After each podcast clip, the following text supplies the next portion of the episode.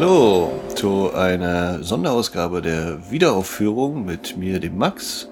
Und dem Christian, hallo. Und zwar geht es heute um den Filmblock Adventskalender 2014, genau genommen Türchen Nummer 10. Max, bevor wir jetzt äh, erzählen, was wir so als Geschenkempfehlung machen würden, ne? wie man so einen äh, Filmfreund glücklich macht, äh, es ist nicht ganz einfach, oder? Also wir haben beide ganz gut gefüllte Regale, was so äh, die so Ausdruck der Filmleidenschaft. Äh, also ich weiß nicht, wie, wie du darauf reagierst, wenn zum Beispiel vielleicht bei dir Verwandte sagen, na ich kann dir ja auch einen Film schenken oder so. Bist du da entspannt? Kannst du sagen, ja, macht mal? Oder hast du? Äh, da, da sage ich, Moment, ich muss mal meine Liste rausholen ja. und äh, da könnt ihr euch einen aussuchen, ganz gut. Ich schicke euch am besten die elektronische Artikelnummer oder den direkten Link per E-Mail, damit auch ja nichts schief geht das ist dann schon so dieses, ja wenn, dann soll es aber auch äh, stimmen, ja. Das ist nett gemeint, aber äh, äh, Auf jeden Fall. Aber es gibt ja auch so, äh, so andere Sachen, so drumherum, so, äh, die irgendwie interessant sein können. Also ich zum Beispiel bin ein großer Freund äh, von äh, Filmliteratur. Alles, was da so ja. irgendwie reinfällt, seien es äh, Regisseure, die ihre äh, äh, Biografie äh, so zum Besten geben oder äh, vielleicht auch Interviewbände mit Beteiligten am Filmset. Äh, ich wollte aber eine ganz konkrete Empfehlung machen. Äh, das ist auch wirklich so äh, schon ein bisschen spezieller, aber ähm, ein für mich der immer wieder besonders aufregende Teil am Filmemachen äh, und am Entdecken, wie Filme gebaut sind, ist einfach der Filmschnitt für mich.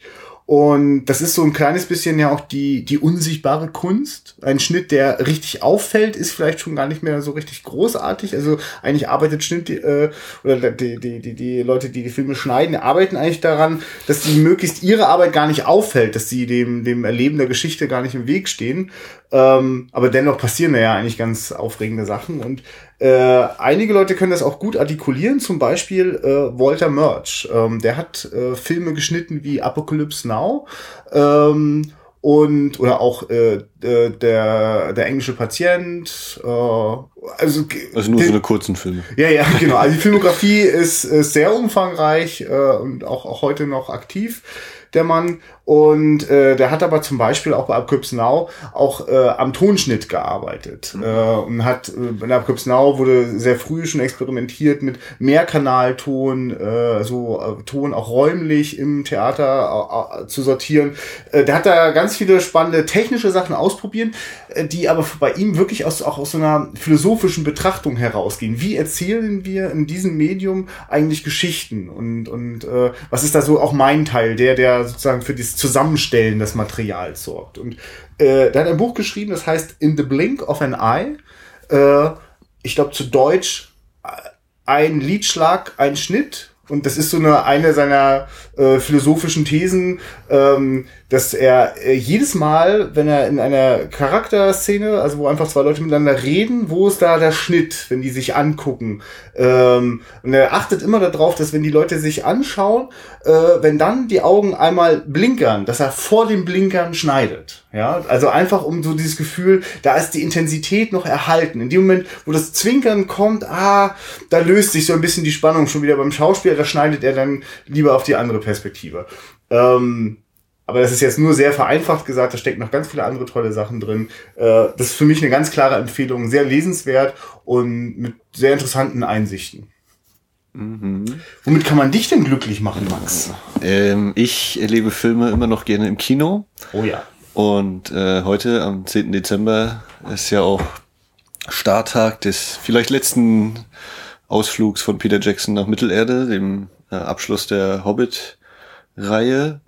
Und wer die Möglichkeit haben sollte, äh, dass die örtlichen Kinos auch nochmal die Herr der Ringe-Filme anbieten, dem würde ich äh, nahelegen, doch ein Ticket zu lösen, mindestens für Herr der Ringe, die Gefährten, der für mich immer noch äh, in, der, in den ersten drei Filmen über allen steht und auch mit dem Hobbit sowieso nicht so richtig vergleichbar ist, aber also das ist so wirklich für mich ein schöner Weihnachtsfilm.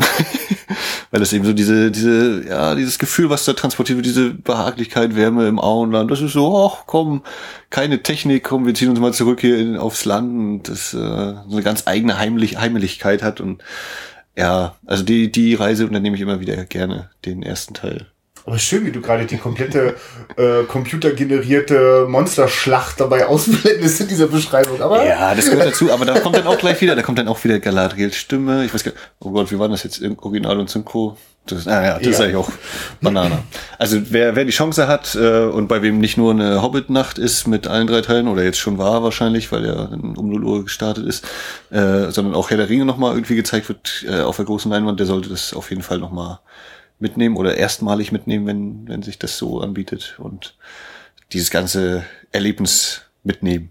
Ja, also wirklich, wer, wer äh, Kino gehen nur daran festmacht, dass da irgendwie eine große Leinwand mit, mit, mit, mit, mit äh, tollem Projektor irgendwie, es geht doch darum, gemeinsam da in diesem Raum irgendwie eingeschlossen zu sein und das gemeinsam zu erleben. Und wenn ich mich erschrecke, dann tun das ein paar andere im Saal auch gerade. Oder wenn ich irgendwie mitfiebere oder mich freue.